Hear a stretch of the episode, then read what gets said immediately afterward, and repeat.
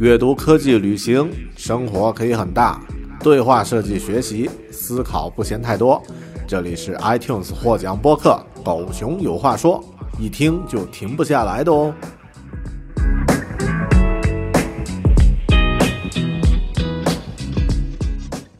Hello，你好，这里是分享好书的网络读书空间——狗熊阅读 （Read with Bear），我是说书人大狗熊。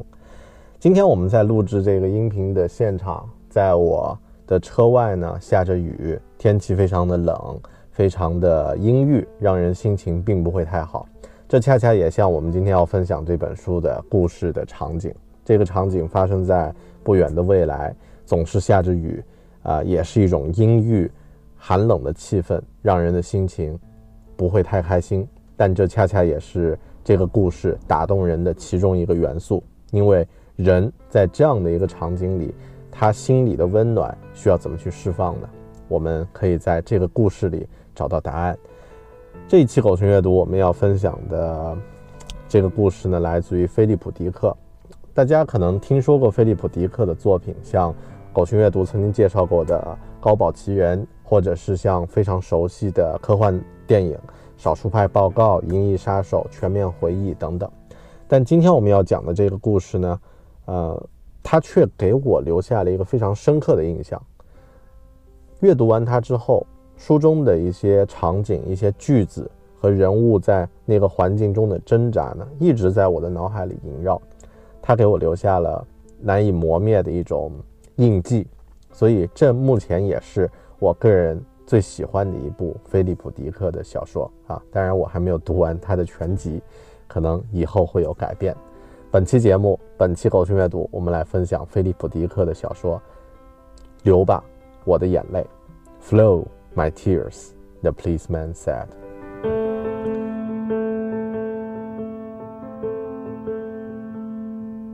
这个故事发生在不远的未来，一个叫做 Jason 的知名电视节目主持人，他每周有三千万的观众收看他的节目，他也出专辑啊，是一个各方面都非常成功的人。但有一天，他一觉醒来，发现自己身处在一个肮脏廉价的小旅馆，身上的衣服虽然还是前一天那一套，虽然这个兜里的钱还在，但他所有的身份证明，他所有的这个，呃，能够呃代表他在这个社会上的成功的那些印记都不见了，电视、广播和报纸上都找不到他的消息。那这个时候，他要做的第一件事儿是要给自己办一个身份证明。这个时候也揭示出这个故事背后的社会设定，在那个时代呢，美国已经变成了一个集权统治的国家，呃，因为这个集权统治造成的呃内乱啊，也曾经让呃学生们，让各个大学的学生们成为被镇压的对象，而在那个年代，学生是一个跟叛军、跟呃这个流氓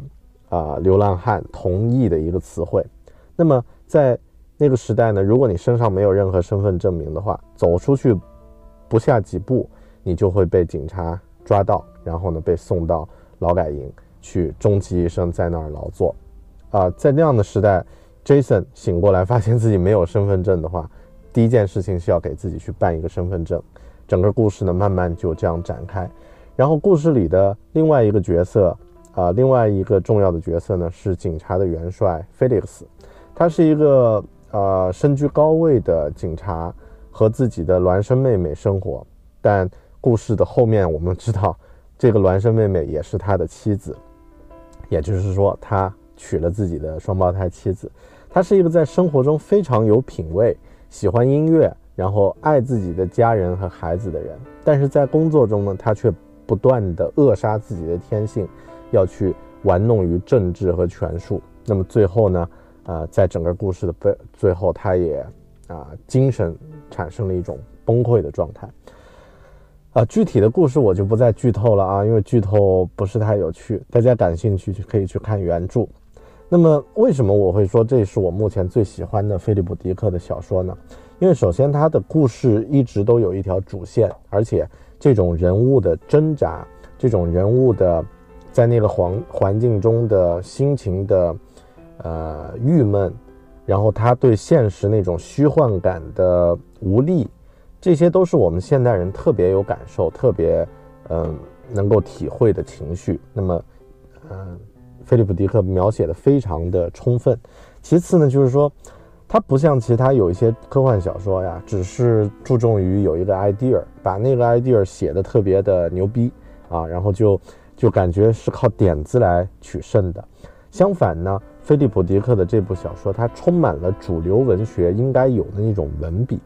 或者说，它让我想到了另外一部，也是曾经是一个类型小说，但是大家慢慢都认识到它的巨大的文学性。呃，现在它也是一个文学的一个代表作，也就是雷蒙德·钱德勒的《漫长的告别》。那么那本小说本来是一个侦探小说，但是因为它文字语言的优美和文学性的那种充沛，也让它成为一部主流的文学作品。那么这部《流吧，我的眼泪》，我觉得也是类似的，里面有大量的对话，但是你会感觉那些对话看似很无聊，却。非常值得玩味。整个故事通过一些对话，通过一些人物的互动呢，不断的往前推进。那么很像一些啊当代现代的一些文学作品。其次呢，就是呃，它里面有一个非常大胆的设定啊，就是这个呃警察菲利普克斯和自己的妹妹爱丽丝，呃，他们两人是双胞胎兄妹，但最终他们。相啊，就是生活在一起，而且是结为夫妻。那么这种乱伦的事件呢，啊，听起来非常的大胆，但其实我觉得是一种作者和呃自我之间和呃一种分裂，然后他为了弥补自己的那种分裂呢，呃，设定的一个情节啊，作者设定的一个情节。但这一点其实有一个有趣的背景，非常非常值得玩味。菲利普·迪克呢，曾经有一个双胞胎妹妹，呃，在他出生了，就是在他妹妹大概是几周之后吧，因为母亲的照料不慎呢，啊，这个妹妹呃去世了，夭折了。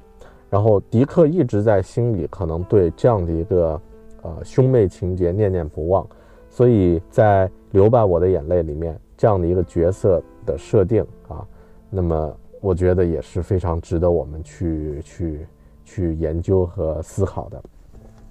那么其次呢，就是说，在《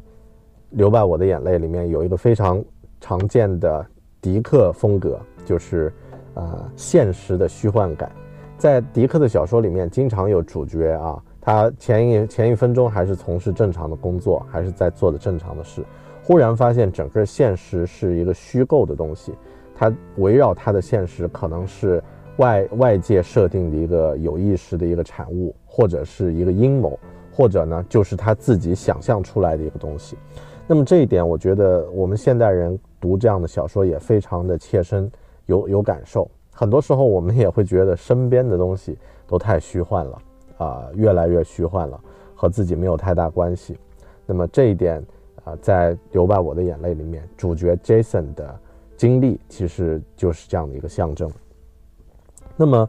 另外我觉得呃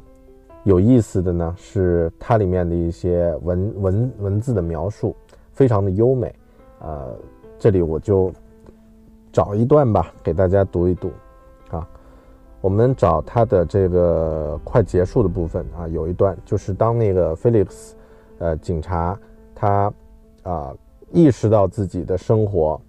和自己的人性之间的那种分裂感的时候，他崩溃了。在一个凄冷的夜晚，他独自驾车回家，然后一直在哭泣。他在听着那首歌呢，是《流吧，我的眼泪》，依旧一六零零年的一部文呃一部音乐音乐作品。然后他在一个加油站停下来，和一个陌生的男子啊拥抱啊，缓解自己内心的那种孤独感。而这位陌生的男子其实也深有感受，在那样一个凄冷的夜呢。两个从来没有接近、从来不认识的人，互相敞开了心扉，那么几分钟，这个这个情节让我非常的感动。那么其中有一小段啊，我和大家念一念：夜空中星辰璀璨，飞船开始上升，他轻轻地唱起歌，凝望着前方，期待看见未来，看见自己的家。在那个小小世界里，有音乐，有思考，有爱，有书籍。有华丽的鼻烟盒和珍贵的邮票，一阵冷风袭来，仿佛瞬间吹散所有。他的飞船继续往前，像是一个小斑点，隐在夜色中。总有一种美丽永不消逝。他对自己说：“我会保护它，我珍爱这种美，所以我耐心等待，在最后的追溯中，这将是至关重要的。”全书的最后呢是这样的结局啊，或者说这本书的呃结尾是这样的：我要去接我的小男孩，明天一早我就要飞去佛罗里达去接巴尼，从今往后我会一直待在他身边，我们俩相依相伴，不管会有什么结果，现在也不会有什么后果了，一切都已结束，安全了，永远安全。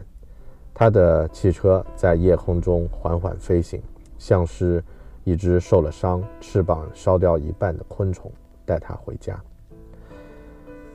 我不知道啊，我不知道我有没有正确的把这本书的那种气氛和情绪传达给你。录制这期视频，呃，对我来说很难，因为聊一个文学性的主题并不容易。但如果你感兴趣的话，不妨去找来原著读一读，菲利普·迪克的《流吧，我的眼泪》，也许会让你对。这样的一个科幻作家有更深刻的认识。好的，感谢你收看这一期狗熊阅读，我们下期再见，拜拜。